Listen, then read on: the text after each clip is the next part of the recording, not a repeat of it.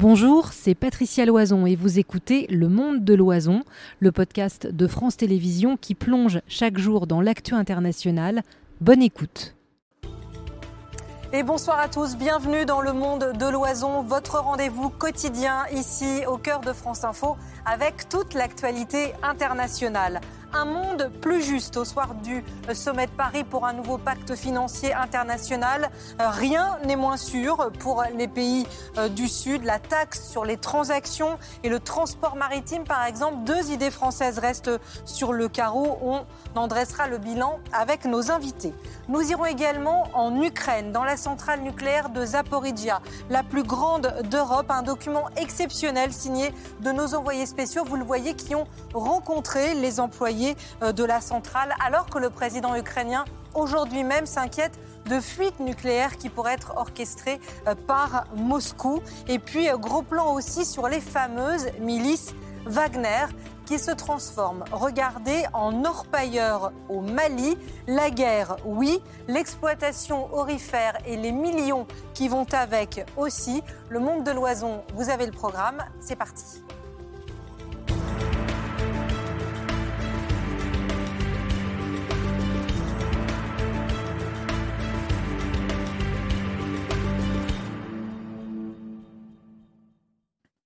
Et comme chaque soir, on commence par les images et les déclarations du jour. Un sommet de plus, c'est tout ce que ne voulait pas Paris, hôte euh, de cette réunion pour un nouveau pacte financier mondial. Certes, le Sud a répondu présent, mais la réforme des institutions financières internationales, par exemple, est-elle enclenchée? Quel progrès sur la dette Comment rendre la lutte contre le réchauffement euh, plus efficace? Ce seront les questions de notre débat après euh, le résumé et les déclarations des uns et des autres signés Lous Escoubi. Quelques avancées, à petits pas seulement. Ce vendredi, après une série de prises de parole, Emmanuel Macron a présenté les conclusions du sommet. Deux nouveautés 100 milliards de dollars alloués chaque année aux pays les plus pauvres et une clause de suspension de la dette en cas de catastrophe. C'est une nouvelle feuille de route pour plus de solidarité entre le Nord et le Sud, dont se félicite le président français. Nous devons réformer en profondeur la gouvernance de l'architecture financière internationale pour qu'elle soit plus efficace, plus équitable et plus adaptée au monde d'aujourd'hui. Là aussi, il y a un consensus complet, il faut commencer le travail dès maintenant.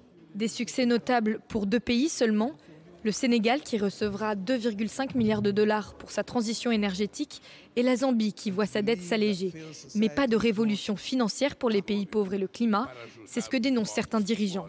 Ce qu'on a créé après la Seconde Guerre mondiale, les institutions de Bretton Woods ne fonctionnent plus et ne répondent plus aux aspirations ni aux intérêts de la société.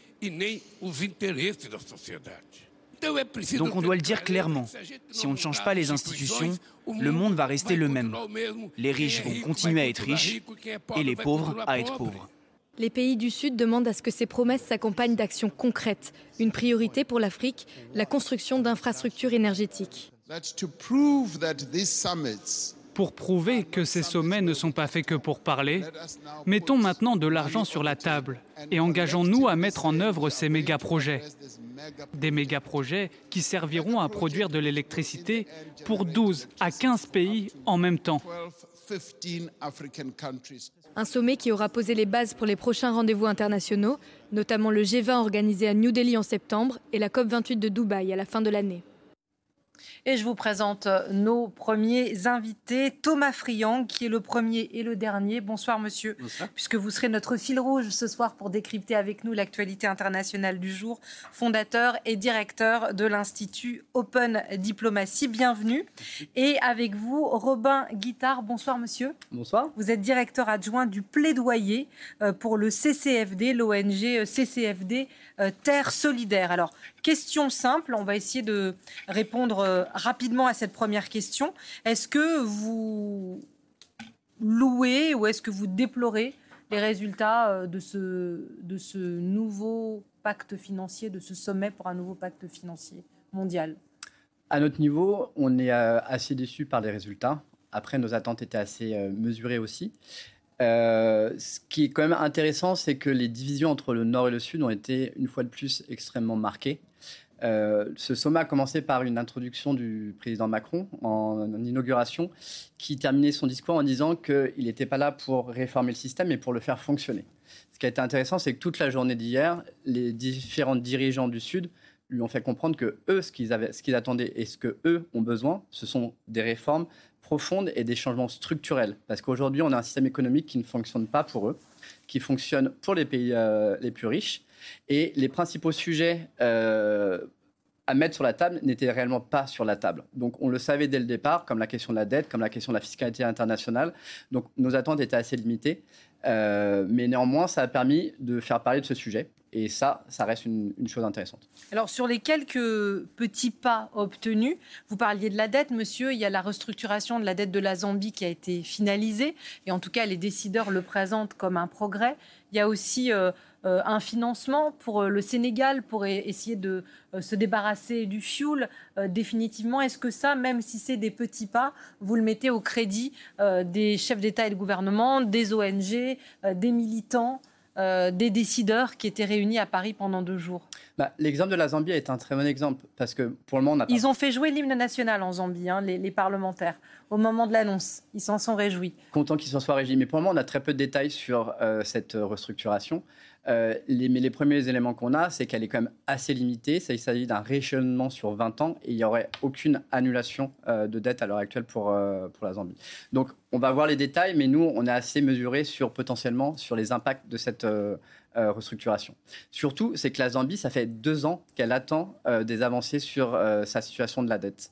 il y a aujourd'hui 53 autres pays dans le monde qui sont en crise de la dette. La dernière, c'est 300 milliards de dollars qui ont été remboursés par les pays du Sud pour rembourser leur dette.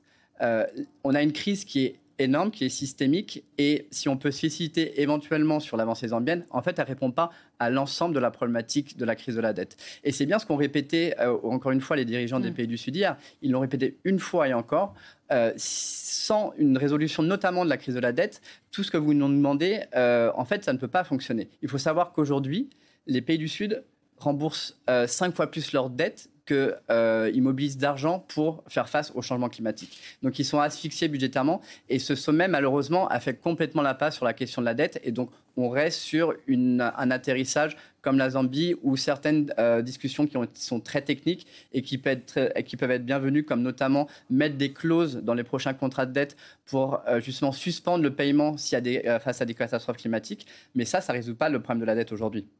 Alors, juste sur, la dette, pas forcément la restructuration de la dette, mais sur le concept de la dette, Thomas Friand, je voudrais une réaction parce que euh, Yamina Seb l'a exprimé sur notre plateau hier, et ça, pas, non pas ça a été repris, mais Lula a dit la même chose avec sa voix à lui en disant on se fiche complètement de la restructuration de la dette parce qu'en fait, les vrais endettés, c'est vous, les pays du Nord, vis à -vis de nous, le Sud, c'est vous qui polluez et c'est à vous de rembourser les dégâts que vous avez causés. Alors ça peut être vu comme juste un mot d'esprit et une gymnastique intellectuelle, mais c'est parfois euh, la, réalité euh, de la situation telle qu'elle est vécue par ces pays du Sud.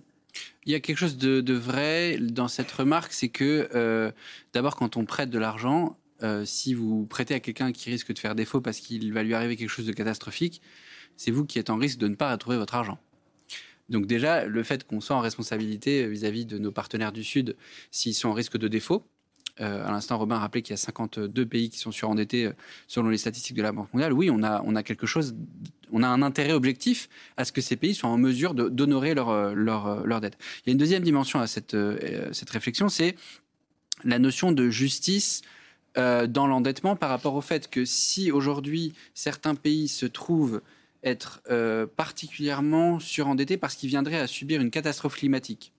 Mais là, il y a eu un progrès. Mia Motley a dit euh, euh, sur, les catastrophes naturelles, il y avait un, il y avait un, Il y a du progrès, absolument. C'est ce que j'allais dire, c'est que le, consensus qui se forme, c'est de se dire, on va donner tant à la Banque mondiale qu'au FMI un mandat nouveau qui va se cristalliser probablement, je pense, aux assemblées générales du FMI et de la Banque mondiale cet automne, que de considérer que dans l'accompagnement qu'ils font de, des pays les plus vulnérables, il faudra tenir compte des chocs euh, climatiques.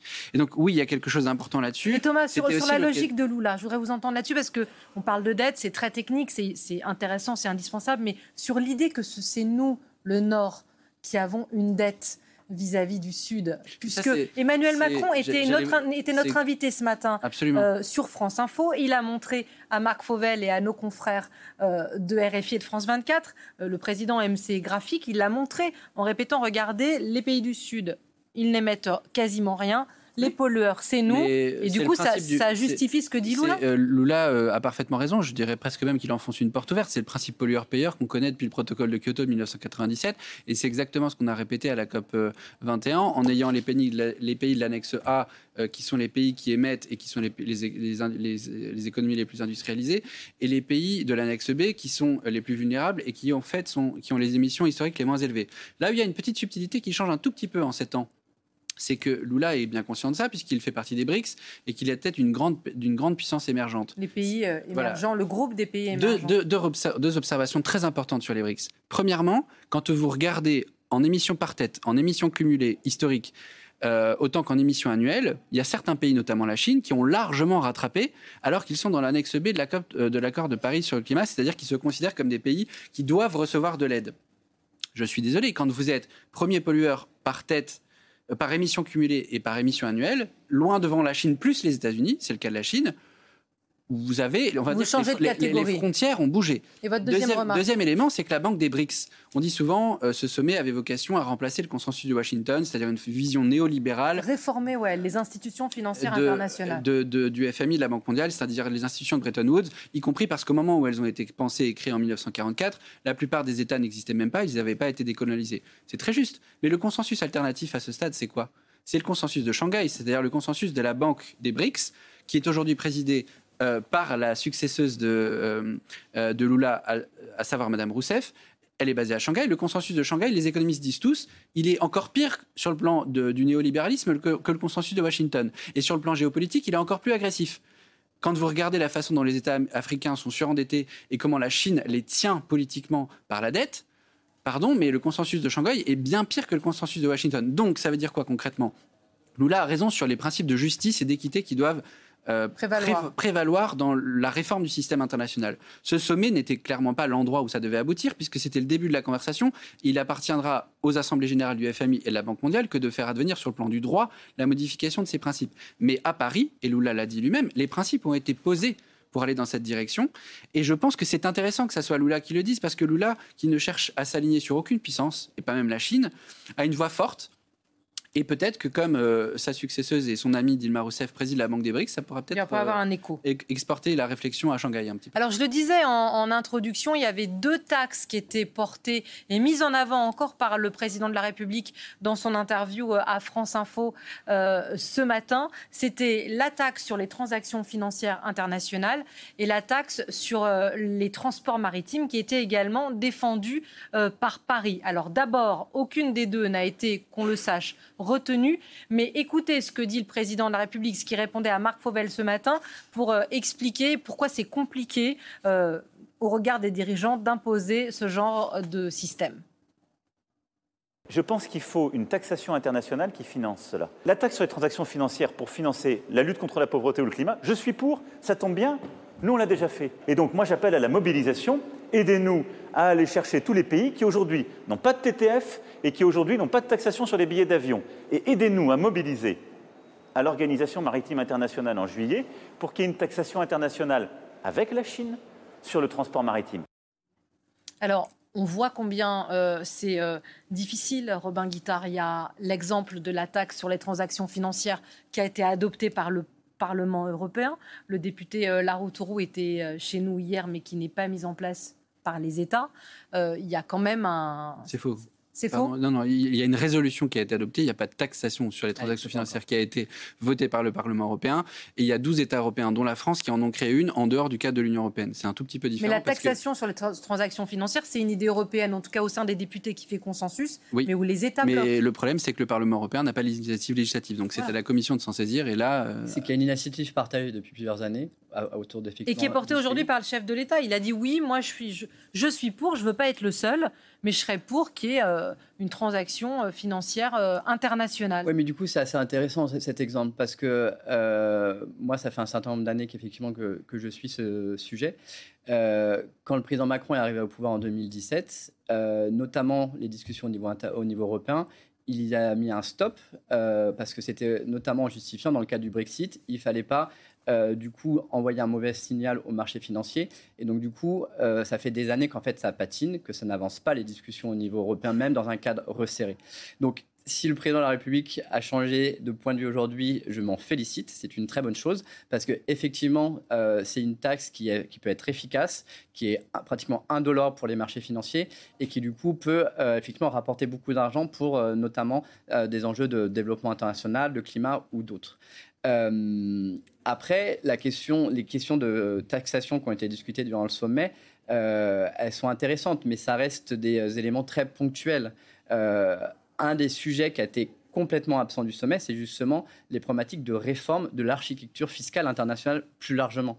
Et ça, ça ne pourra pas jouer au prochain sommet de la Banque mondiale et du FMI dont parlait Thomas Ce qu'on attend ici, c'est que du coup, il y a six mois, au niveau euh, euh, de l'Organisation des Nations Unies, le groupe des États africains a fait voter une résolution à l'unanimité pour justement ouvrir des négociations dans le cadre onusien pour la mise en place d'une convention fiscale internationale. Donc effectivement, ça, c'est un sujet où le sommet de Paris aura pu s'emparer pour donner une impulsion, etc. Mais on voit bien comment cet exemple, c'est que là se jouent les intérêts des pays riches versus les intérêts des pays pauvres. Et donc, du coup, euh, ce que les pays riches défendent mordicus depuis des années, c'est les négociations qui ont eu lieu dans le cadre de l'OCDE autour de BEPS 2, qui pour nous, en fait, n'est pas une fausse solution, parce que du coup, elle s'est faite en faveur des pays riches. Euh, les pays pauvres, euh, en gros, tous ces flux financiers, euh, en fait, vont les perdre et vont rester dans les pays riches. Et donc, du coup, c'est pour ça qu'effectivement, c'est important de remettre une négociation beaucoup plus large et d'avoir une convention fiscale internationale, notamment au niveau de l'ONU. Thomas Frianc, j'ai une question générale mais importante. dans l'esprit du sommet de Paris, Emmanuel Macron l'a dit et redit, ses conseillers aussi, on voulait changer de braquet, on voulait revenir au multilatéralisme. La France se veut le porte-parole de ces pays africains, sud-américains. Il est en partenariat avec Mia Motley. On voulait changer une dynamique, dire on n'est plus les occidentaux pollueurs qui expliquent la vie aux pauvres pays euh, du Sud victimes. Est-ce que ça, ça a été euh, réussi? euh, au terme de cette seconde et dernière journée Oui, pour une raison évidente, c'est qu'il ne s'est, présenté en porte-parole de personne que c'est Mia Motley elle-même qui a porté l'agenda de, Bridgeton pardon, en ouverture du sommet. Cette idée initiale, elle vient de la Barbade. Quand la première ministre de la Barbade a rencontré le président de la République Absolument, lors de la COP27, elle lui a dit il y a un sujet, moi j'ai un agenda international pour la réforme du système financier, est-ce que tu peux m'aider à le porter politiquement? Le président de la République lui a dit chiche, on y va, il a monté ce sommet, ça s'est fait, elle l'a ouvert, etc. Là, il y, a des, il y, a des, éléments importants pour répondre au fond à cette question, pour vous dire c'est pas réussi parce qu'il y a Mia Motley qui a parlé en premier. Ce qui réussit, c'est qu'il euh, n'y a pas d'effet d'illusion d'optique. Il y a deux éléments que je ne peux pas laisser dire dans ce que j'ai entendu. Sur la taxe sur les transactions financières, oui, moi je suis 100% pour. Ça Et on reste euh, pédagogique, messieurs, parce que c'est des, des sujets très complexes financières, c'est de se dire, dans une journée, sur les marchés financiers, s'échangent des milliers de fois le PIB français par des transactions financières qui sont très rapides, même parfois pilotées par des algorithmes pour pouvoir euh, capter la valeur sur les cours. Ces transactions financières, qui sont purement spéculatives, elles ne sont pas fiscalisées. Il n'y a pas de TVA. Vous achetez une action, vous la revendez euh, toutes les 20 secondes, il n'y a pas de TVA. On dit quoi? Ça fait des années, des années-lumière qu'on dit il faut une taxe sur ces transactions. Il n'y a pas de raison que quand on échange des actions, des obligations, il euh, n'y ait, pas, euh, ait pas de taxe sur, euh, sur la valeur ajoutée, de la même manière que quand j'achète ce gobelet au supermarché, il y a une taxe. C'est absurde. le sujet, c'est comment est-ce qu'on monte ça? Je reviens dans le détail de, sur ce que Robin disait tout à l'heure. oui, il n'y a que 12 États européens qui l'apportent. Oui, c'est un sujet compliqué. Et pour, et pour cause, quand vous avez du trading, du trading algorithmique, c'est-à-dire de, de, sur, sur les marchés financiers, ce qu'on appelle du trading à haute fréquence, où les échanges se passent à une vitesse infrasecondaire, vous ne pouvez pas calculer euh, de façon aussi simple. Il a fallu créer toute une architecture euh, euh, fiscale spécifique pour pouvoir prendre en compte la réalité des marchés financiers. Cette décision sur la taxe sur les transactions financières, elle date du G20 de Cannes. Euh, l'ambition. Donc on est dans deux, on, est dans deux quinquennats en arrière. les détails, mais regardez, là, Emmanuel Macron euh, a, porté cette idée de transaction. Il faut, que les, il faut que les détails fassent les mais, mais Il faut vraiment que les détails Mais la décision politique est importante. si Janet Yellen, la ministre américaine du Trésor, avait dit bah, Banco, on y va pour une transaction financière mondiale. Personne ne s'attendait à ce que Janet Yellen dise ça. D'accord, mais ça changerait. ça, changerait la dynamique. Non, ça changerait pas grand-chose. Je vais vous dire pourquoi. À la table de ce sommet, il y avait des gestionnaires d'actifs, des banques d'investissement qui pèsent à eux seuls, juste les personnes qui étaient là pendant le sommet, 37 000 milliards de dollars. Il faudrait 2% du PIB mondial, c'est-à-dire environ 500 milliards de dollars par an, euh, à l'échelle du G20 pour financer les enjeux de la transition écologique de façon équitable à l'échelle mondiale. En d'autres termes, on avait largement l'argent autour de la table. Ce que dit le président de la République, c'est de dire très simplement, et je pense que c'est assez sain d'esprit, nous, on a, on a pris notre part sur la taxe sur les transactions financières. Si d'autres si euh, nous rejoignent on partagera le système politique et financier qu'il faut mettre en place. Et il l'a redit, vous l'avez montré tout à l'heure. Je pense que c'est très important parce qu'il est nécessaire d'avoir une taxe sur les transactions financières. on ne peut pas l'imposer aux autres. En revanche, il a dit, on ne va pas attendre qu'un un truc qui serait parfait euh, existe. On va aussi essayer de faire ce qui peut marcher dès à présent, c'est-à-dire flécher les investissements privés dans la bonne direction. C'est-à-dire là où on a des projets, euh, Monsieur le Président d'Afrique du Sud disait tout à l'heure, on a besoin d'argent pour financer des projets d'infrastructures très concrets qui sont résilientes, qui sont responsables et qui tiennent en compte de besoins de transition écologique et, et sociale. Eh bien là, on a des partenariats qui peuvent se créer pays par pays pour pouvoir financer avec l'expertise technique qu'il faut la transition de ces pays-là. Ça, on ne l'a pas dit. Quand vous avez le président de l'Union, l'ancien président de l'Union africaine qui vous dit dans mon pays ça marche parce que j'ai des États européens qui se sont mis autour de la table pour partager les finances et l'expertise technique pour me faire faire une, une, accélération de mon développement qui s'appelle une trajectoire carbonée.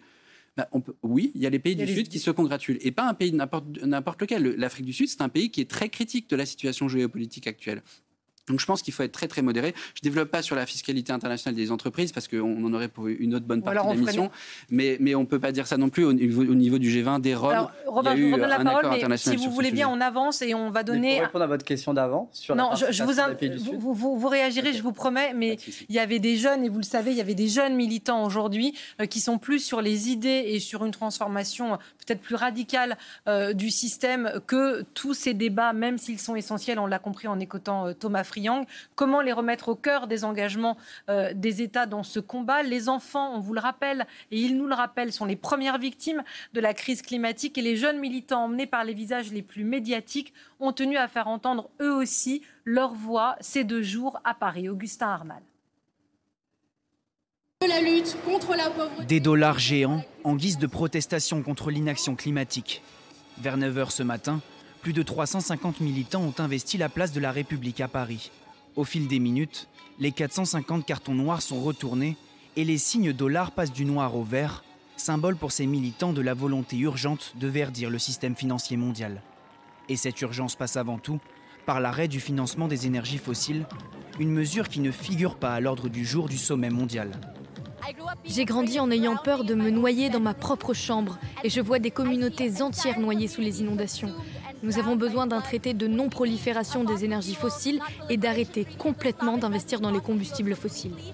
Parmi leurs revendications figure aussi la solidarité des pays du Nord avec ceux du Sud dans la lutte contre le dérèglement climatique. Mais pour nombre d'entre eux ce matin, le sommet des grands dirigeants internationaux ne changera rien. On a un ministre de la transition écologique qui préfère parler d'adaptation à un monde à plus 4 degrés plutôt que de dire voilà, on va mettre des moyens sur la table pour éviter d'arriver à ces plus 4 degrés. Figure de la lutte écologiste, Greta Thunberg était aussi présente lors de ce rassemblement. Hier, en conférence de presse, la jeune Suédoise a tenu à rappeler certaines priorités, souvent délaissées. La chose la plus importante à propos de ce sommet est de créer une vision pour l'avenir que nous voulons et d'inclure ces aspects dont nous avons parlé, ces aspects holistiques de l'équité et de la justice climatique mondiale. La dissolution récente des soulèvements de la Terre ne semble pas affaiblir les défenseur de la cause écologique. Ils entendent bien multiplier à l'avenir ce genre d'événements pour que face à l'urgence climatique, la classe politique agisse en conséquence. Robin Guittard, comment vous vouliez réagir? Mais j'imagine que ça, ça vous fait réagir aussi. Est-ce que c'est deux plaques qui dérivent complètement euh, à l'opposé l'une de l'autre, les dirigeants d'un côté et euh, les jeunes et les militants du climat de l'autre? Ou est-ce que, au regard de ce qui s'est passé à Paris, on peut trouver des points de convergence. C'est un peu les mêmes divisions que je disais tout au début, effectivement, entre un monde qui aujourd'hui mm, a le pouvoir et a du mal à lâcher le pouvoir euh, par rapport aux pays du Sud, mais effectivement par rapport aussi au mouvement euh, de jeunesse, notamment climat, etc. Sur la question notamment que vous posiez tout à l'heure sur la participation des pays du Sud, leur rôle dans ce sommet, etc. Euh, nous, au CCFD Star Solidaire, ça fait six mois qu'on suit les préparations de ce sommet, notamment dans les différents groupes de travail qu'il y a pu avoir en amont, etc. Et en fait, la place des pays du Sud comme de la société civile était minime. Euh, en fait, ça c'est. Ah, ils étaient présents. Ils étaient, ils étaient présents. Co-présidés par la présidente de la Barbade. C'était enfin, par l'Inde officiellement. Euh, le, président, le Premier ministre Modi d'ailleurs était aux, États-Unis pour voir du coup aussi l'implication de cette, cette soi-disant coprésidence. Euh, il y avait beaucoup de chefs d'État hier, mais nous, ce qu'on a vu pendant six mois de préparation, c'est que c'est fait entre pays du G7, du G20 et quelques États euh, du Sud. nous, la société civile, il a fallu qu'on se batte pour qu'on ait une place et ça a été principalement pour nous écouter, pas pour euh, qu'on puisse euh, négocier, etc. Donc en fait, euh, ça pose beaucoup d'interrogations effectivement sur les réelles consultations, le processus démocratique et la réelle envie en fait de faire d'intégrer les visions différentes pour atterrir sur ces changements structurels qu'on appelle de nos voeux, que beaucoup de dirigeants des pays du Sud appellent de leurs voeux. Et d'ailleurs, dans les discussions ces derniers jours, il y a eu beaucoup de critiques de beaucoup d'États vis-à-vis de la France qui a cherché jusqu'à la dernière minute à imposer euh, euh, une déclaration finale. Euh, et certains représentants du ministère des Affaires étrangères d'autres pays disaient Mais vous nous demandez de signer quelque chose qu'on n'a même pas lu. c'est pas comme ça qu'on peut faire les choses. Donc ça interroge beaucoup effectivement aussi sur la préparation. Et le mot de la fin sur cette première partie euh, à Thomas Friang. ce qui me Sur les jeunes, euh, vous, vous, vous les regardiez avec vous intérêt J'ai commencé à, j'ai créé l'Institut Open Diplomacy, j'avais 22 ans pour créer le G20 des jeunes. Et je me suis retrouvé à la table du G20 à challenger avec tous mes camarades de jeu. Euh, les chefs d'État et de gouvernement du G20. Et vous sentiez cette... Et, eh ben, Vous savez quoi, il y a 13 ans, quand on a fait ça, on, était, on partait de zéro et on était écouté par personne. Maintenant, il n'y a pas un sommet international qui peut se passer sans qu'il y ait des jeunes sous la table. Et moi-même, je présidais une des tables rondes du sommet avec trois jeunes, une qui venait des Philippines, une qui venait du Rwanda et euh, le président du G20 des jeunes qui euh, se tient en Inde. Et Au sommet de Paris, là, Absolument. vous sortez. C'était jeudi après-midi, de 13h30 à 14h45. Et du coup, il validait le processus, les idées, ben, les En fait, ce que je remarque, c'est que ces jeunes-là qui viennent de pays qui sont beaucoup plus impactés que, que le nôtre par les dérèglements climatiques, ils sont beaucoup plus terre-à-terre et beaucoup plus réalistes sur la situation sur comment il faut faire les choses. Il y a une forme de climato. Donc pas d'accord euh, avec ceux qu'on a entendus, pas, d'accord avec Greta Thunberg. non, non, mais Greta Thunberg était très intéressante dans ses propos parce qu'elle elle, pointe des, elle est très technique, Greta Thunberg. Elle est très charismatique, mais elle est très technique, elle est très précise. Moi, quand j'entends la jeune femme qui parle des soulèvements de la Terre, qui nous dit le ministre nous prépare un monde à plus 4 degrés, mais il faut arrêter deux secondes les âneries. On a un ministre, on, passe le temps à lui dire il faut faire une politique d'adaptation au dérèglement climatique. Il en sort une et on lui tape dessus. C'est lunaire, c'est lunaire. Cette jeune femme, elle va grandir comme moi dans un monde où on sera très probablement à plus 4 degrés, puisqu'on est déjà à plus 1,7 degrés en Europe. Qu'est-ce qu'on dirait dans 10 ans au ministre de la, de la Transition écologique actuelle? Elle, elle dit on le renverrait pas, vers la Cour de justice de la République si aujourd'hui, non, non, elle dit, elle a dit littéralement, il nous prépare un monde à plus 4 degrés. Mais on, comprend qu'elle voudrait des choses plus fortes. Écoutez, regardez ce qui s'est passé sur le Covid. On a renvoyé le Premier ministre et la ministre de la Santé devant la Cour de justice de la République. Qui est-ce qui nous dit que dans 10-15 ans, ces mêmes militants ne renverraient pas les gouvernements actuels devant la Cour de justice de la République parce qu'ils n'auraient pas fait adopter de projet de loi sur l'adaptation? Mais on marche sur la tête quand on entend ça. On a des militants écologistes qui, battent, qui, nous, qui se battent à front renversé. Vous faites de l'adaptation, on vient vous dire qu'il ne faut pas, il faut pas s'adapter parce que c'est donner de la voix euh, aux climato-sceptiques. Euh, vous, faites, vous faites une taxe sur les transactions financières, on vous dit que vous n'en faites pas assez. Vous faites un accord sur la fiscalité internationale des entreprises à l'échelle du G20. Il faut qu'on conclue, mais ils font tout bien. En fait, on a tout bien fait. Non, on ne fait pas tout bien. Il faut juste, à un moment donné, assumer que c'est compliqué, qu'il faut rentrer dans les détails et que les slogans sur la place de la République, c'est beaucoup moins efficace que le travail dans le Palais Brognard. C'est complémentaire. Merci beaucoup, Robin Guittard, euh, directeur adjoint du plaidoyer pour le CCFD Terre Solidaire. On peut suivre vos actions et celles de votre ONG, j'imagine, sur le site euh, du CCFD. Le sommet euh, de Paris rattrapé, vous allez le voir, par la guerre en Ukraine, au cœur de la seconde partie de notre émission. Moscou absente, elle aussi, du sommet de Paris et pour cause, et accusée par le chef de l'État lors de notre interview sur France Info ce matin d'être, je cite, une puissance de déstabilisation en Afrique, notamment via ces fameuses euh, milices Wagner. On écoute le chef de l'État. Qu'est-ce que dit ce sommet? L'isolement de la Russie. Ce qui est vrai, c'est qu'aujourd'hui, la Russie s'est mise de son propre chef dans une situation qui est de ne plus respecter le droit international, de redevenir, au fond, l'une des seules puissances coloniales du XXIe siècle, en menant une guerre d'empire auprès de son voisin l'Ukraine. Et c'est une puissance de déstabilisation de l'Afrique à travers des milices privées qui viennent faire de la prédation, des exactions sur les populations civiles, comme cela a été documenté par euh, les Nations Unies en République centrafricaine, à travers la milice Wagner. Donc je pense que par les choix aujourd'hui qui sont les siens, la Russie ne joue pas un rôle bénéfique pour la communauté internationale.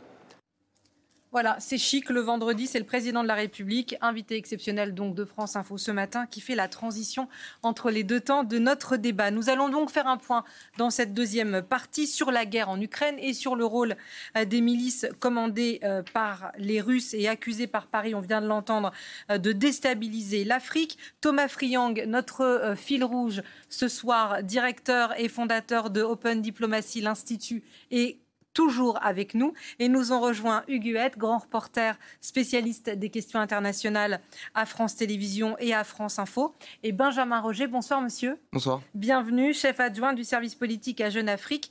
Et on plongera avec vous au cœur euh, de votre enquête Mali, la ruée vers l'or des mercenaires de Wagner. Ils ne font pas seulement la guerre, ils exploitent aussi euh, les ressources. Hugues, je me tourne d'abord vers vous, peut-être pour faire un petit point rapide avant de plonger dans la contre-offensive. il y a eu deux choses assez effrayantes euh, ce matin, et notamment euh, ces frappes de missiles. envoyés par la Russie, mais qui ont été interceptés par les forces ukrainiennes. Exactement, oui. 13, 13 missiles donc, qui, se sont dirigés donc, vers un terrain militaire dans l'ouest du pays. Euh, aucune de ces frappes n'a fonctionné. Hein. Elles ont toutes été déjouées. Et puis côté euh, ukrainien, il y a eu aussi euh, une frappe d'un missile, peut-être un Storm Shadow britannique, contre, sur un pont qui relie la Crimée à la région occupée de, Kherson. Donc c'est un peu embêtant, on va dire, pour les Russes, parce que c'est vrai que la Crimée est de plus en plus isolée.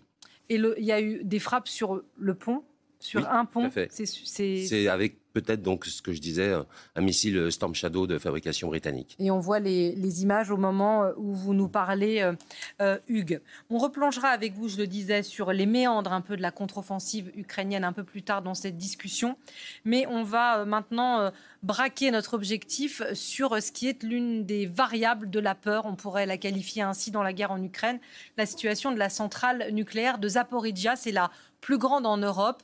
Hier, Volodymyr Zelensky a accusé Moscou de préparer un attentat euh, sur le site qui est désormais occupé par les Russes. Le ministre ukrainien de la Santé euh, a prié ses concitoyens de ne pas paniquer. Alban Mikosi, vous êtes notre envoyé spécial euh, à Zaporizhia. Quelle est, Alban, la situation sur place? Oui, effectivement, Patricia, c'est une centrale qui attire tous les regards et pour cause, les risques sont multiples. D'abord celui d'accident. Il faut savoir que les réacteurs sont refroidis avec de l'eau qui habituellement est tirée du fleuve Dniepr. Oui, voilà, le fleuve avec l'explosion du barrage de Kakovka, il est au plus bas aujourd'hui. Il reste environ 8 km d'eau. C'est suffisant pour tenir quelques mois selon les responsables de l'AIEA. Quelques mois, ça laisse pas beaucoup de temps pour une intervention potentiel. Deuxièmement, le risque, c'est évidemment celui de la guerre, parce que cette centrale nucléaire, elle se trouve exactement sur la ligne de front, elle est occupée par les soldats russes et revendiquée par les Ukrainiens, qui sont de l'autre côté euh, du rivage, c'est-à-dire à moins de 5 km. Très régulièrement, il y a des échanges euh, de missiles d'un côté et de l'autre, principalement les Russes qui tirent sur la berge d'en face. Les Ukrainiens, pour l'instant, se retiennent, mais c'est évident qu'ils vont essayer de reprendre un moment ou l'autre cette centrale. Et puis troisième point, l'agitation vient aussi de l'attitude des chefs d'État. Le président Zelensky a dit il y a deux jours que les Russes préparaient une opération. Sans doute ont-ils miné la centrale nucléaire, a-t-il dit. Ce à quoi Vladimir Poutine a répondu pas du tout. Ce sont les Ukrainiens qui menacent cette centrale. Ils veulent l'attaquer. Quoi qu'il en soit, la tension est montée très sérieusement et ce sont les habitants de la région qui en souffrent. Vous savez, on nous y sommes rendus avec Bruno Giraudon il y a, il y a à peine 24 heures et on a pu constater là-bas qu'il y a une vraie inquiétude sur l'avenir de cette centrale.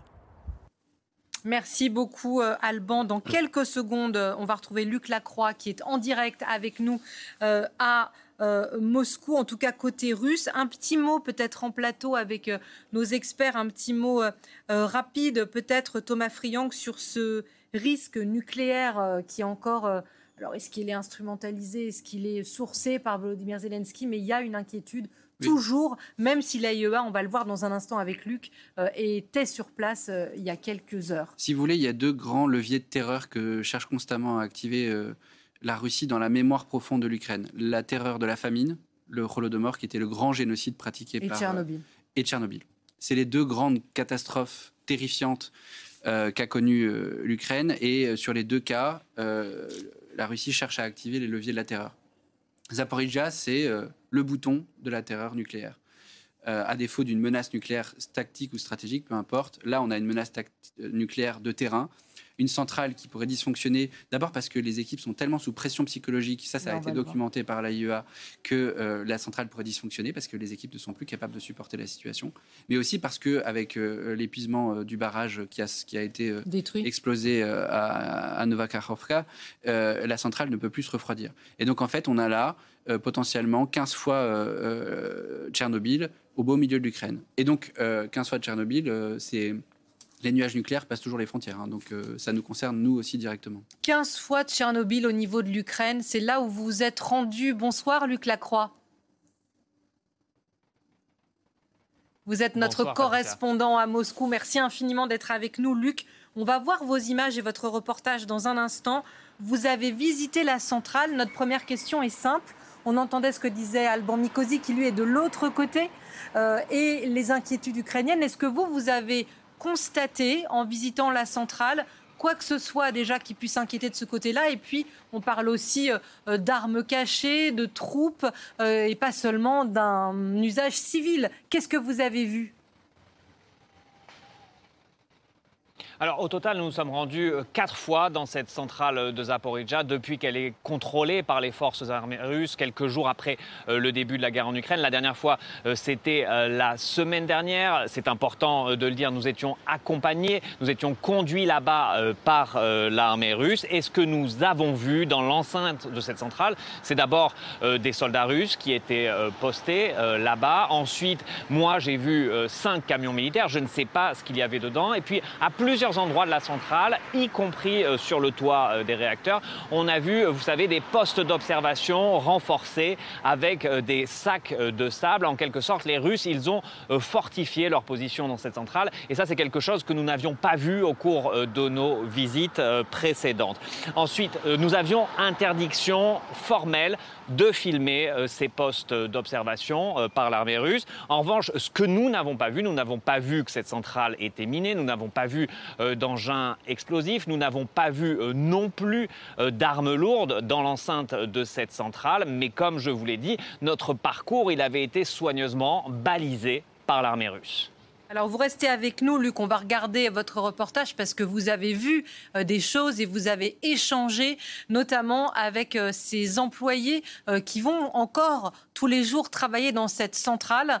alors il y a encore des Ukrainiens qui travaillent là-bas et vous nous expliquez comment ça se passe. On regarde ce document que vous nous proposez avec les équipes de la centrale de Zaporizhia. Au cœur de la guerre Contrôlée depuis 15 mois par les Russes, c'est la centrale qui inquiète le monde. Qui sont ces femmes et ces hommes qui la font fonctionner coûte que coûte? On ne veut pas être tué. On veut rentrer le soir à la maison auprès de nos enfants.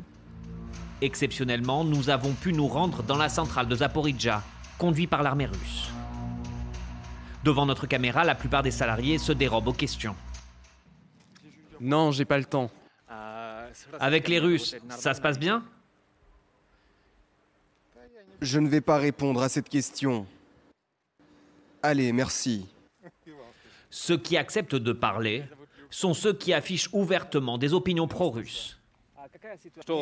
Je pense que Vladimir Poutine va tout régler. Vous, vous êtes content que les Russes soient là? Bien sûr, la vie est meilleure.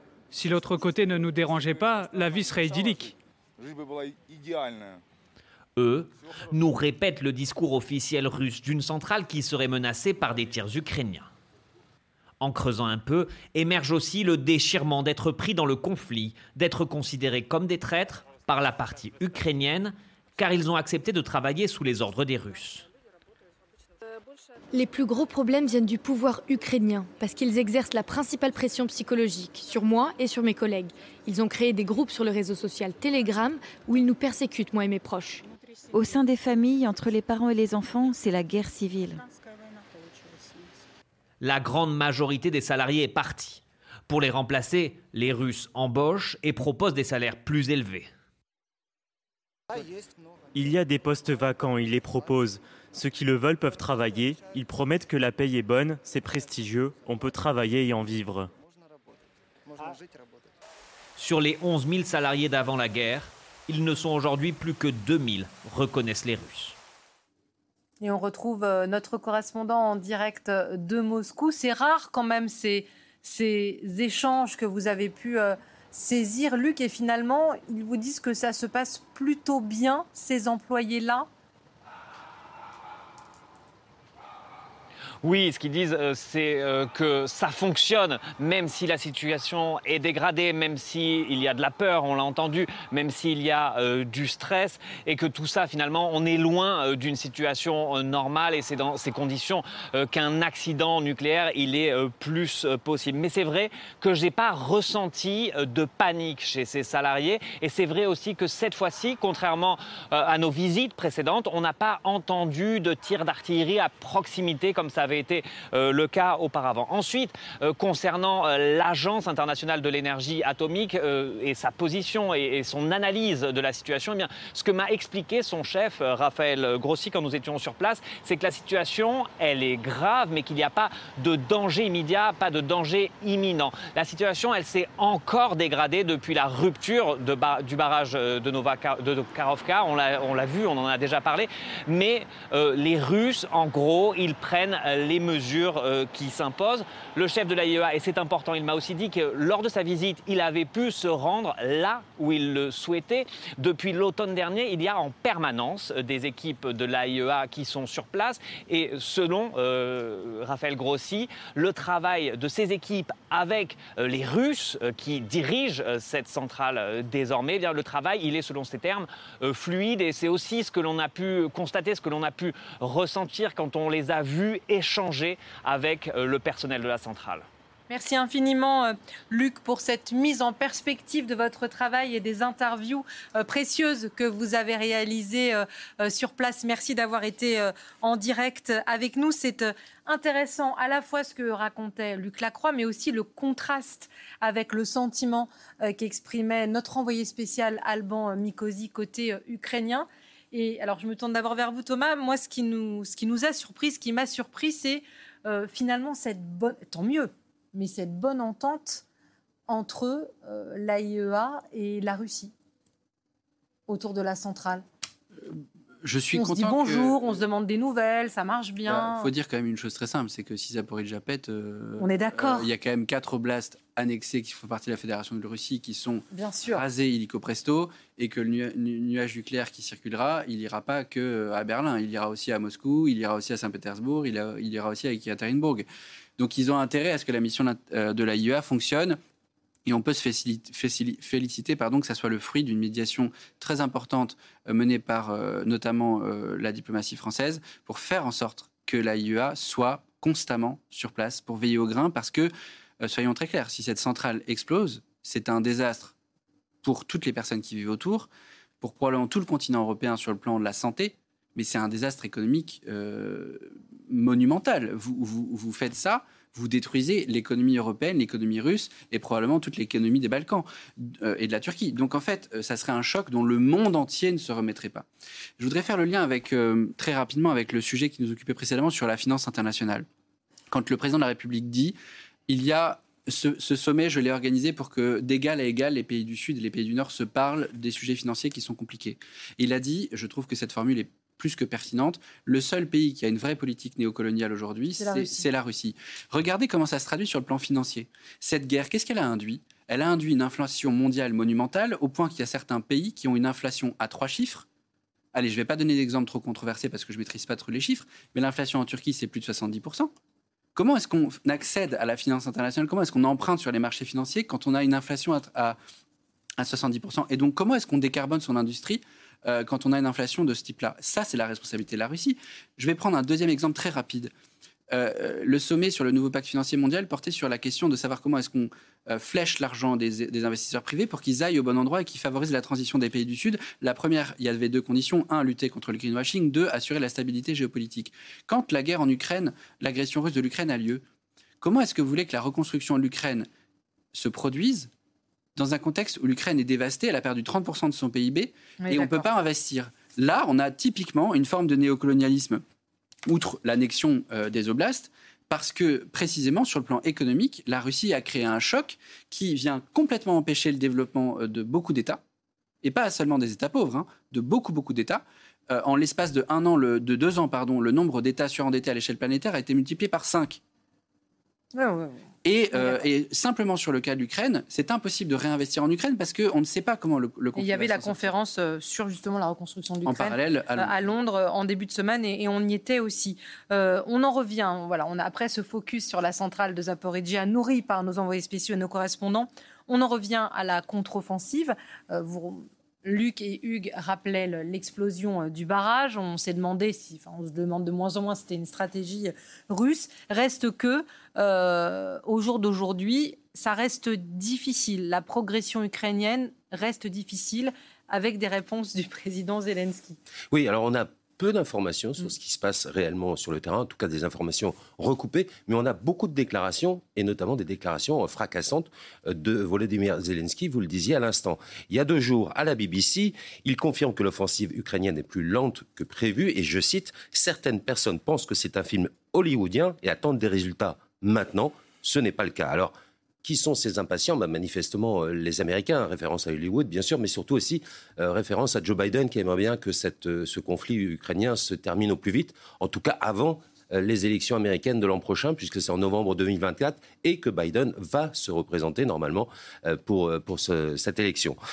Et de son côté, le Premier ministre ukrainien, lui aussi, euh, a, fait plusieurs déclarations. Denis Shmigal, euh, il dit Malheureusement, les Russes ont eu le temps de se préparer. Il y a tellement de champs de mines que cela ralentit l'avancée. C'est ce qu'on a pu observer, effectivement, notamment au début de, l'offensive, lorsqu'on a vu ces chars et, ces blindés donc piégés par ces dizaines de milliers de mines qui ont été euh, disséminées derrière la première ligne de défense russe.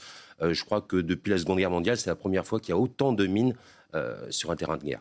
Alors, on va parler dans un instant euh, du fameux Evgeny Prigogine à la tête des ministres Wagner avec Benjamin Roger, que je remercie euh, de sa euh, patience. Mais vous nous dites aussi, Hugues, que côté russe, on communique également Prigogine, vous allez le détailler, mais Vladimir Poutine également. Exactement. Euh, côté russe, c'est un peu nouveau. C'est un phénomène nouveau. Vladimir Poutine est omniprésent à la télévision. Euh, c'est quasiment tous les jours. Et il rentre dans les détails, ce qu'il ne faisait jamais auparavant. Avant, c'était des, propos très, généraux. Il s'avançait pas trop sur la conduite de la guerre. Là, il a estimé, par exemple, que les pertes ukrainiennes étaient catastrophique, que 25 à 30 du matériel occidental euh, avait été euh, détruit, ce qui est tout à fait invérifiable, ce qui est même plutôt fantaisiste, parce qu'on aurait vu ces images euh, sur les réseaux sociaux. Et puis il faut aussi souligner que les troupes ukrainiennes n'ont pas encore été véritablement engagées. Je crois qu'il n'y a que 3 brigades sur 12 qui ont reçu de l'armement occidental, qui sont à la manœuvre à l'heure actuelle. Donc effectivement, tout cela est, très fantaisiste. Et puis, eh ben, il y a la petite musique dissonante, comme d'habitude, d'Evgeny Prigogine.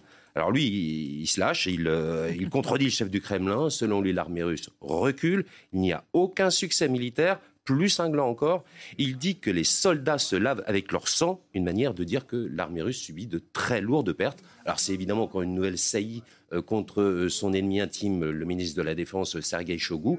Sergei Shoigu, qui est accusé aussi par Prigogine de mentir et de ne pas dire toute la vérité à Vladimir Poutine. Est-ce qu'on ne devait pas en écouter un des deux, Hugues? Bah si, Prigogine, allez, évidemment. Allez, on va pas se priver euh, d'écouter le chef des ministres Wagner, d'autant qu'on en parle avec notre troisième invité dans un instant. Sur le terrain, l'armée russe se retire des fronts de Zaporizhia et de Kherson. Les forces armées ukrainiennes repoussent l'armée russe. Nous nous lavons dans le sang. Personne n'apporte de réserve. Il n'y a pas de gestion. Nous assistons à la même hystérie dans laquelle le chef de l'état-major général, après un verre de vodka, hurle comme une marchande comme un cochon au téléphone, exigeant le retour aux positions. Voilà, la prose d'Evgeny euh, Prigogine, euh, nuisible euh, de la Russie à l'Afrique. Vous nous rappeliez, Thomas Friang, à l'instant, à quel point la guerre en Ukraine déstabilisait l'économie mondiale, à quel point, on le verra avec vous, monsieur, ces hommes déstabilisent aussi l'Afrique. C'est ce que rappelait le chef de l'État tout à l'heure, ou ce qu'il soulignait en tout cas. On va donc aller dans un instant au Mali avec votre enquête le Mali où la junte renforce son pouvoir pour essayer de dresser le, contexte. Euh, résultat aujourd'hui de la consultation pour renforcer les pouvoirs du président.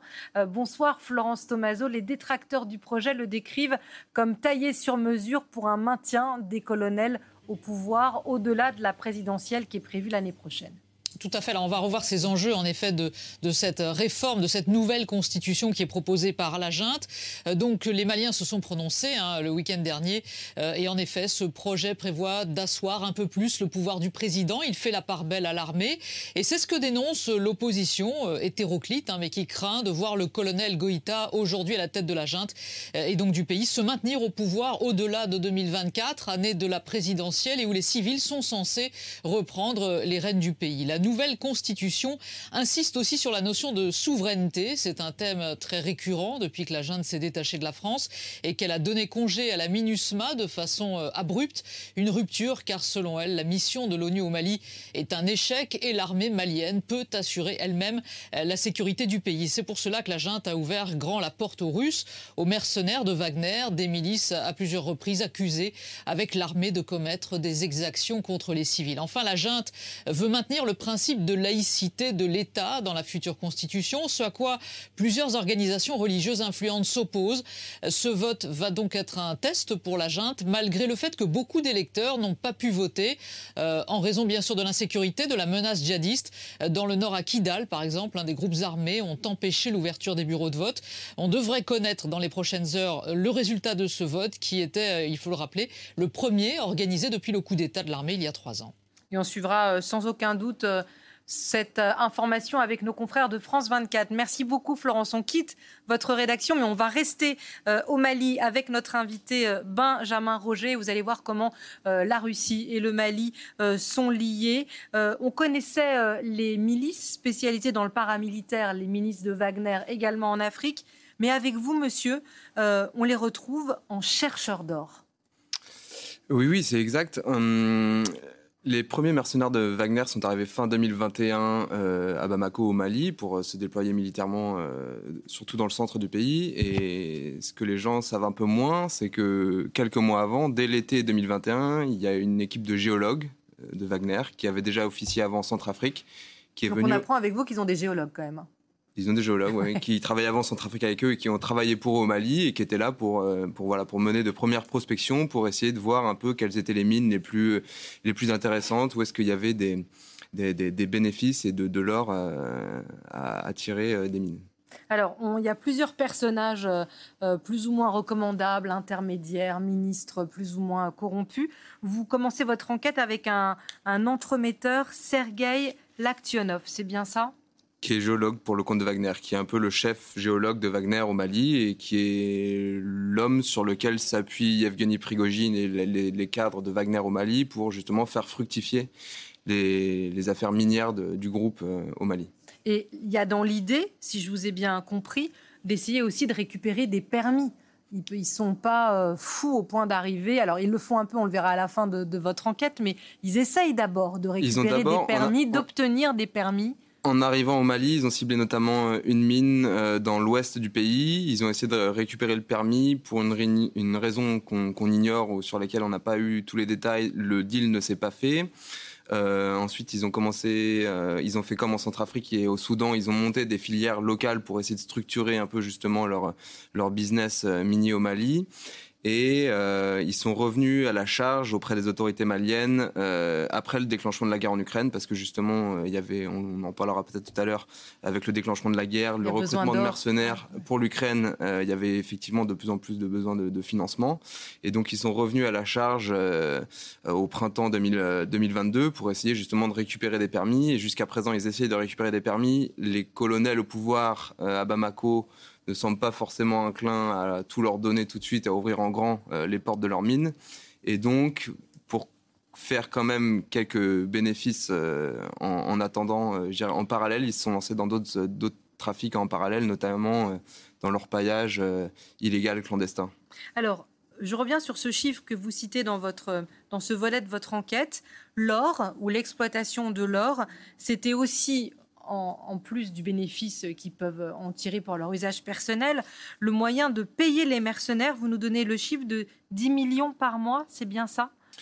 Pour 1400 mercenaires au Mali. Le chiffre de 10 millions est celui qui a été euh, outé, si on peut dire, par les, par les services de renseignement américains qui ont, qui ont obtenu l'information. Et euh, le deal initial, qui est à peu près maintenant connu de tous, c'est de, le deal initial quand Wagner euh, se met d'accord avec le gouvernement de transition au Mali, c'est 10 millions de dollars par mois en échange de 1400 mercenaires. Et on comprend hein, en écoutant Florence Tomaso euh, tout à l'heure pourquoi c'est complexe et c'est pour ça qu'on a fait ce point sur la situation au Mali. C'est ça aussi, cette instabilité qui permet de, mettre en place ces trafics. Vous êtes passé dessus très rapidement tout à l'heure. Euh, alors, est-ce que c'est une note d'espoir? Je ne sais pas. Mais à la fin de, votre, de ce volet de l'enquête, vous dites ce que vous avez mentionné rapidement les colonels euh, freinent un peu. Euh, on est quand même moins enclin à travailler avec les milices Wagner du côté de la junte qui a désormais le pouvoir au Mali euh, à mon avis, c'est surtout des intérêts très personnels et chacun doit peser un peu euh, le pour, le contre, de savoir où va son intérêt. Donc il y a sûrement euh, déjà des, des, des, des, systèmes de, de, de détournement d'argent qui existent au Mali de corruption et peut-être que les colonels veulent pas non plus tout donner euh, comme ça à Wagner. Euh, il y a aussi le fait que euh, certains expliquent ça que là où Wagner est très visible, très présent en Centrafrique, dans les ministères, ils ont même des bureaux à la présidence. Au Mali, la présence de Wagner, même s'il y a 1400 hommes sur le terrain dans le centre et dans le nord, à Bamako, ils sont, ils sont très peu visibles. Les, les, gens, les sources maliennes avec qui on discute là-bas, les, diplomates qui sont encore en poste expliquent que, contrairement à Bangui, où on voit des mercenaires se promener un peu partout dans la ville, à Bamako, ils sont très discrets. Et pourquoi? Parce que les colonels euh, au pouvoir au Mali, Assimi Goïta en tête, euh, sont très souverainistes, patriotes et ne veulent pas euh, donner l'impression que ce sont les Russes qui dirigent leur pays. Et un, dernier mot sur l'orpaillage.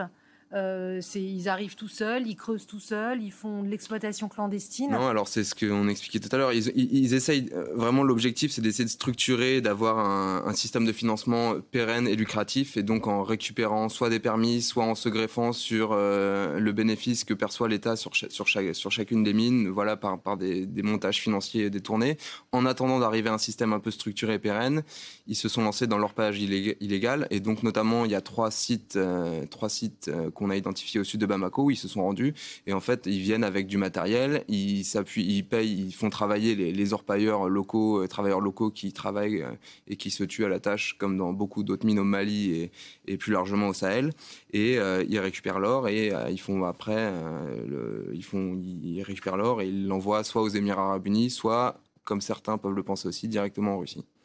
Euh, passionnante enquête sur laquelle euh, on renvoie euh, sur le site ou la revue de, nos confrères de Jeune Afrique. Peut-être une réaction, Thomas, rapidement, Hugues, sur l'empire des Wagner qui n'est pas juste militaire et déstabilisateur. C'est aussi une, une petite entreprise rentable. Ah je dirais une seule phrase, c'est que Prigogine est un, un entrepreneur du chaos. Là où l'instabilité politique règne, il va se projeter et utilise la force pour pouvoir se faire fortune. Il l'a fait euh, en Centrafrique, il le fait au Mali. Ce qu'il fait en Ukraine, ça a été en partie ça. Il le fait peut-être pas forcément pour des objectifs financiers en Ukraine, il le fait aussi peut-être plus pour des objectifs politiques, de politique intérieure en Russie. Mais ça n'est certainement pas euh, une personne qui fait éthiquement la différence entre mener une guerre, faire fortune, mener, euh, mener des ambitions politiques et diriger un business, c'est juste une personne qui fait feu de tout bois. Partout où ça peut brûler, ça rentre dans ses caisses. Dernière étape de ce monde de l'oison. On voyage, c'est normal, c'est en accord avec le nom de l'émission. On va partir grâce à Huguette en Pologne et vous allez comprendre pourquoi. On parle souvent euh, de la répression sur la société russe. On était en Russie tout à l'heure avec Luc Lacroix.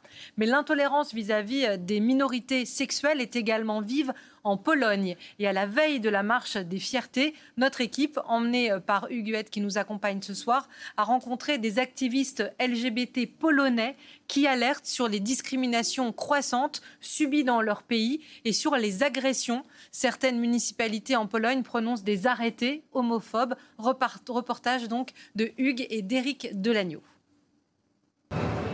Difficile pour ces trois Polonais d'imaginer un quartier comme le Marais dans leur pays. Un endroit ouvertement LGBT ou une petite affiche comme celle-ci, une Vierge Marie aux couleurs arc-en-ciel, se font dans le décor sans susciter la polémique. En Pologne, c'est tout le contraire. La Vierge Marie LGBT que Johanna a imaginée est considérée comme une offense religieuse. C'est cette image que vous voyez sur mon t-shirt.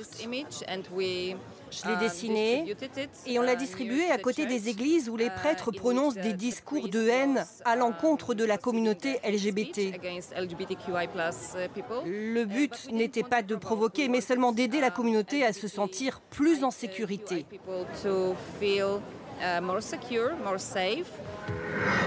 Ce simple dessin très populaire auprès de la communauté LGBT a conduit l'activiste au tribunal pour offense religieuse. En Pologne, l'Église est très hostile vis-à-vis des minorités sexuelles. Les pratiques homosexuelles sont un péché. Et cette prétendue orientation sexuelle doit être soignée. Johanna a été relaxée, mais la Cour suprême, dont une partie des juges est aujourd'hui nommée par le gouvernement, a cassé la décision. La jeune femme attend son nouveau procès. Bart, un autre activiste LGBT, est lui aussi poursuivi par la justice. Son crime, avoir posé ces panneaux à l'entrée de ville ayant édicté des arrêtés homophobes. En Pologne, de plus en plus de municipalités, surtout dans le sud très religieux, ont défini des règles visant à protéger la famille et la polonité de l'idéologie LGBT. Bart est lui aussi venu à Paris pour alerter sur les discriminations croissantes en Pologne. Quand on entend nos politiciens parler, ils ont les mêmes propos, la même narration que celle que l'on connaît en Russie. La communauté LGBT serait une menace pour le mode de vie polonais. Nous ne serions pas de vrais Polonais, mais des gens représentant une menace pour le christianisme et qu'il serait du devoir de la Pologne de sauver les traditions et les enfants de l'idéologie LGBT. Selon ces militants, l'hostilité envers les minorités sexuelles en Pologne serait aussi monnaie courante au sein de la police. Il y a de nombreuses histoires où des personnes arborant un objet ou une effigie arc-en-ciel sont arrêtées par la police, maltraitées, placées en garde à vue pendant 24 heures dans une cellule juste parce qu'elles se promènent en ville avec un symbole arc-en-ciel. Selon une étude, la Pologne est le pays le plus homophobe de l'Union européenne. Un petit mot pour conclure euh, ce reportage. C'est vrai qu'on imagine souvent la Russie extrêmement répressive, la Pologne en pointe dans la guerre en Ukraine, mais répressive au sein de sa société. Oui, bah, il y a un classement d'ailleurs euh, euh, sur l'homophobie en Europe qui positionne la Pologne en 44e position, juste devant la Russie, la Biélorussie et l'Azerbaïdjan. C'est dire euh, qu'effectivement, euh, là-bas, il ne fait pas très bon être euh, homosexuel ou, lesbienne. on l'a vu, il y a une centaine de municipalités donc, qui ont édicté des, arrêtés municipaux. L'Europe a sanctionné ces municipalités et le gouvernement a réagi en finançant ces municipalités. Donc il y a vraiment une politique du gouvernement actuel qui est ultra conservateur euh, vis-à-vis de ces populations. Qui sont venues du coup à Paris euh, sensibiliser aussi sur ce qui se passe au sein de leur pays. Merci beaucoup euh, Huguette, merci Benjamin Roger d'être venu nous plonger euh, avec vous euh, dans euh, cette ruée vers l'or des mercenaires de Wagner au Mali. Et merci Thomas Friang d'avoir réagi tout au long de notre émission sur l'actualité internationale du jour. Vous le savez, le menu est complet de 18h à 20h sur France Info. Gilles, vous allez faire du sport et faire les comptes, si j'ai bien compris. Absolument, on continuera à parler des Jeux Olympiques parce qu'après ce parcours de la flamme très touristique, très esthétique, on va évoquer les questions qui fâchent pour les Jeux Olympiques. Je vous en livre une. D'un point de vue du climat, tout cela est-il raisonnable? Est-il raisonnable de faire venir 1,2 million de personnes en avion et donc de dépenser des centaines de milliers euh, de tonnes de carbone? Pour 15 jours. Et puis on parlera aussi des Jeux Olympiques avec mon invité Pierre Moscovici, le président de la Cour des comptes. Vous savez, c'est l'organisme qui est chargé de juger de la bonne utilité euh, de l'argent public. Eh bien, la Cour des comptes est inquiète. Pas assez de recettes, trop de dépenses. Il nous dira eh euh, son inquiétude ou pas pour l'équilibre financier des Jeux Olympiques. Merci beaucoup Gilles. Avant de vous installer confortablement devant Vipol, euh, toute l'actu en mode brut. Excellente soirée en notre compagnie. Très bon week-end sur France Info. Voilà, vous venez d'écouter Le Monde de l'Oison, un podcast de France Télévisions. N'hésitez pas à vous y abonner pour suivre la marche du monde. Vous pouvez aussi nous retrouver en vidéo sur France Info Canal 27 du lundi au vendredi à 17h50 et sur France.tv.